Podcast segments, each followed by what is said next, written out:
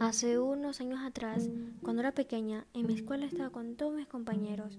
Siempre esperábamos a la boceta para que nos deje a cada quien en su hogar. Hasta que llegó un día donde no estaban mis compañeros y peor la boceta. En ese momento entré en desesperación, que decidí irme sola a casa. Era lejos, pero recordaba la dirección. Así estuve caminando y llegué sana y salva a mi hogar con una sonrisa.